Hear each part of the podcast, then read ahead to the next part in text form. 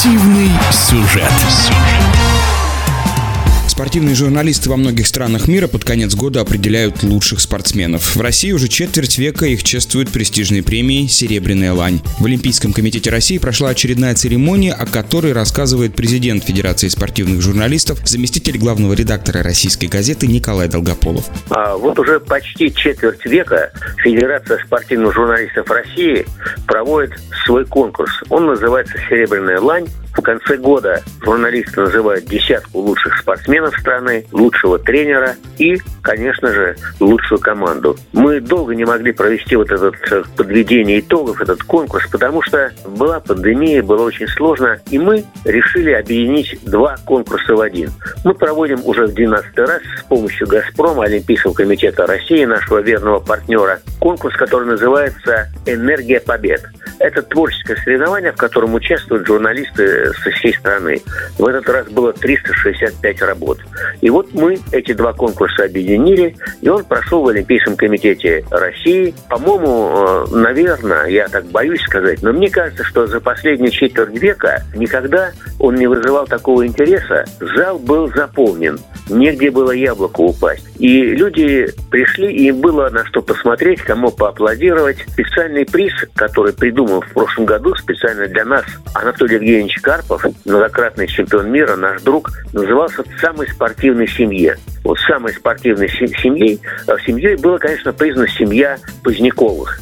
Станислава Алексеевича, четырехкратного олимпийского чемпиона, президента Олимпийского комитета России, и его дочери, его дочери, которая блестяще выступила на Олимпиаде летней и завоевала две медали. И вот София Позднякова и Станислав Поздняков поднялись на сцену и получили этот приз.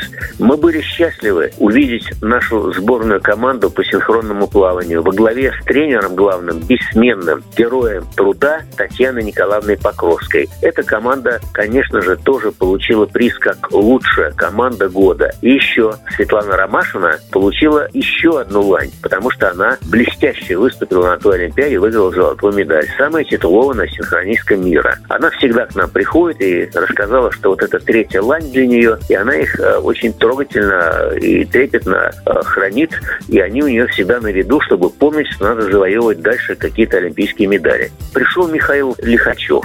Это тренер, которого журналисты очень любят. За добрый нрав, за то, что он всегда с удовольствием с ними разговаривает. Он возглавляет сборную команду России по пляжному футболу. Если в футболе большом у нас удачи не такие уж яркие, то здесь, вот в футболе пляжном, наша команда стала чемпионом мира во многом благодаря Михаилу Лихачеву. Мы были очень рады видеть Никиту Нагорного, нашего знаменитого гимнаста, и одновременно, насколько я знаю и помню, очень хорошего блогера. Он тоже пришел к нам и э, рассказал о своей работе, о том, что он общается с молодыми людьми, о том, что он э, является сейчас э, тем человеком, который, возможно, каким-то образом объединяет две такие струи тенденции. Это журналистика блогерская и спортивное мастерство. Вечер вели Виктор Михайлович Гусев, наш знаменитый очень известный и очень квалифицированный э, тележурналист. И вот тут новая фигура появляется, Алла Шишкина. Интересно, что она поднималась на сцену постоянно. Во-первых, она все время вела этот вечер, который длился три часа. А во-вторых, а ей вручали приз тоже, потому что она была в составе сборной команды э, нашей страны, которая завоевала золото в синхронном плавании. Вот это уже для Шишкина третье золото. Я скажу, что очень такой интересный симбиоз. Тоже спортивный спортивная журналистика, которой сейчас занимается Шишкина, и, конечно же, синхронное плавание. Ну и э, одновременно наши чемпионы вручали призы победителям творческого конкурса «Энергия побед», который «Газпром» проводит вместе с Олимпийским комитетом России и нашей Федерацией спортивных журналистов уже в 12 раз. Трудные были периоды, иногда думалось проводить, не проводить. Мы всегда решали проводить. «Газпром» нам в этом помогал. И сейчас в Москву приехали 25 победителей этого конкурса. Что меня особенно порадовало, как человека, который э, долгие годы занимается спортивной журналистикой, это то, что уровень региональных журналистов, как пишущих, так снимающих, так и радищиков, он очень постепенно, но верно приближается к высокому уровню столичной федеральной, как иногда некоторые говорят, журналистики. Мне кажется, что вот если мы будем это все соревнования проводить, журналистские и творческие, и если мы дадим журналистам слово, то сейчас такой трудный момент, который переживает наш российский спорт, момент очень трудный.